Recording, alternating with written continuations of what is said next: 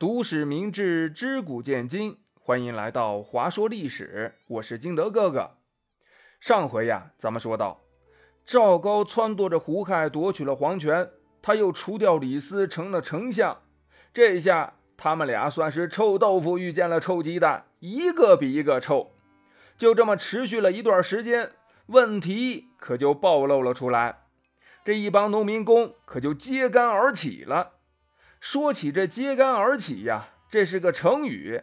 那么这个成语是什么意思呢？哎，您听完接下来这个故事，您就明白了。话说呀，从这秦始皇上位到秦二世胡亥，他们大兴土木啊，又是修长城，又是修坟墓，最后还修了一个阿房宫。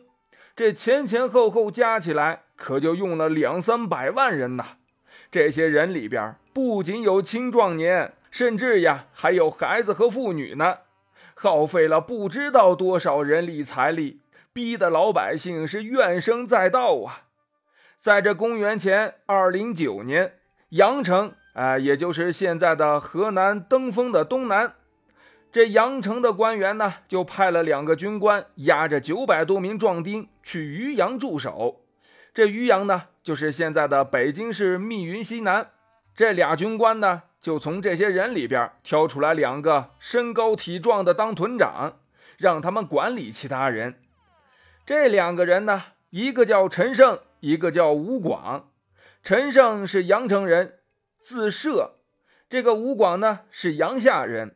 在陈胜年轻的时候，有一次呢，他跟其他人被雇来给地主家耕地，在休息的时候，这陈胜就感叹道：“哎呀，各位兄弟呀！”以后谁要是富贵了，可不能忘记咱们这些哥们儿啊！其他人听见了还笑话他呢，嘿嘿嘿嘿嘿！拉倒吧，就咱们都是一帮穷苦的老农民，上哪儿富贵去呀？陈胜听完，起身一甩袖子，嗨，燕雀安知鸿鹄之志哉？什么意思呢？哎，就是说，你们这帮小麻雀怎么能理解大雁的远大志向呢？而现在呢，正值七月，他们走到大泽乡，可就碰巧遇见了天降大雨。这道路不仅泥泞难走，有的地方还发生了泥石流，把路都给冲没了。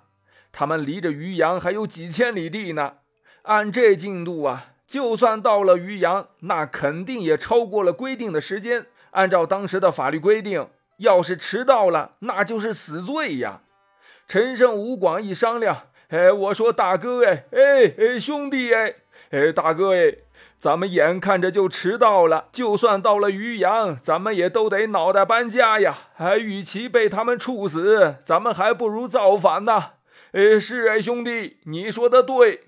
这大秦的法律法规实在是太残暴了，老百姓都是怨声载道啊！再加上这秦二世昏庸无道，呃，他跟这李斯、赵高联手，把贤德的公子扶苏给害死了。还有啊，这楚国的大将项燕是条好汉，咱们呐就打着公子扶苏和项燕的名义，向天下人民发出起义的号召，应该会有很多人响应的。这兄弟俩一拍即合，马上就把押送的军官给杀了，又把大家给召集了起来。陈胜高声的喊道：“呃，各位兄弟，咱们在这里遇上了大雨，眼看着可就要迟到了。按照大秦的法令啊，哎，迟到的就要被斩首。与其被斩首，还不如咱们一起反抗呢。”大丈夫就算是死，也得名留青史。王侯将相宁有种乎？这句“王侯将相宁有种乎”也是一句名言，什么意思呢？就是说呀，王侯将相难道他们都是祖传的吗？啊，其他人都是大老粗啊！一听陈胜这么慷慨激昂的演说，那可就都上头了。就跟那成功学忽悠老百姓一样，大家一举手啊，我们愿意听你的调遣。于是呢，他们就假冒公子扶苏和楚将项燕的名义举行了起义。他们占领了大泽乡，还打起了楚国的旗号。邻近的农民们听到消息，也都纷纷的响应。可是啊，大家都是农民，也没有武器呀。于是大家就砍木棒、削竹子当兵器，所以历史上称之为揭竿而起。再后来呢，起义的队伍是越来越庞大，他们打下了陈县，陈胜被拥立为王，国号张楚。在这支起义军的带动下，各地的老百姓可就都跟着起义了。整个起义风暴席卷了大半个秦国呀！但是因为起义军的战线拉得太长，又没有系统的管理，谁都想自己称王称帝。看着无比庞大的起义军呢，其实就是一盘散沙。这些受了半辈子罪的老农民，还没有获得最终的胜利呢，可就开始贪图享受了。这还能有个好吗？就在陈胜派出周文向西攻进函谷关，逼近都城咸阳的时候，秦二世下令让大将章邯把骊山做苦役的囚犯和奴隶放出来，组建了一支军队，向起义军发起了反击。那些囚犯和奴隶本来就只剩下半条命了，他们为了活命，那可就都玩了命了。俗话说呀，愣的怕横的，横的怕不要命的。这些起义的农民跟这些人一交手，那可就扛不住喽！哎呦，我说哥哥哎，我说弟弟哎，哎哥哥哎，对方实在是太勇猛了！哎，是啊，弟弟，咱们赶紧逃吧！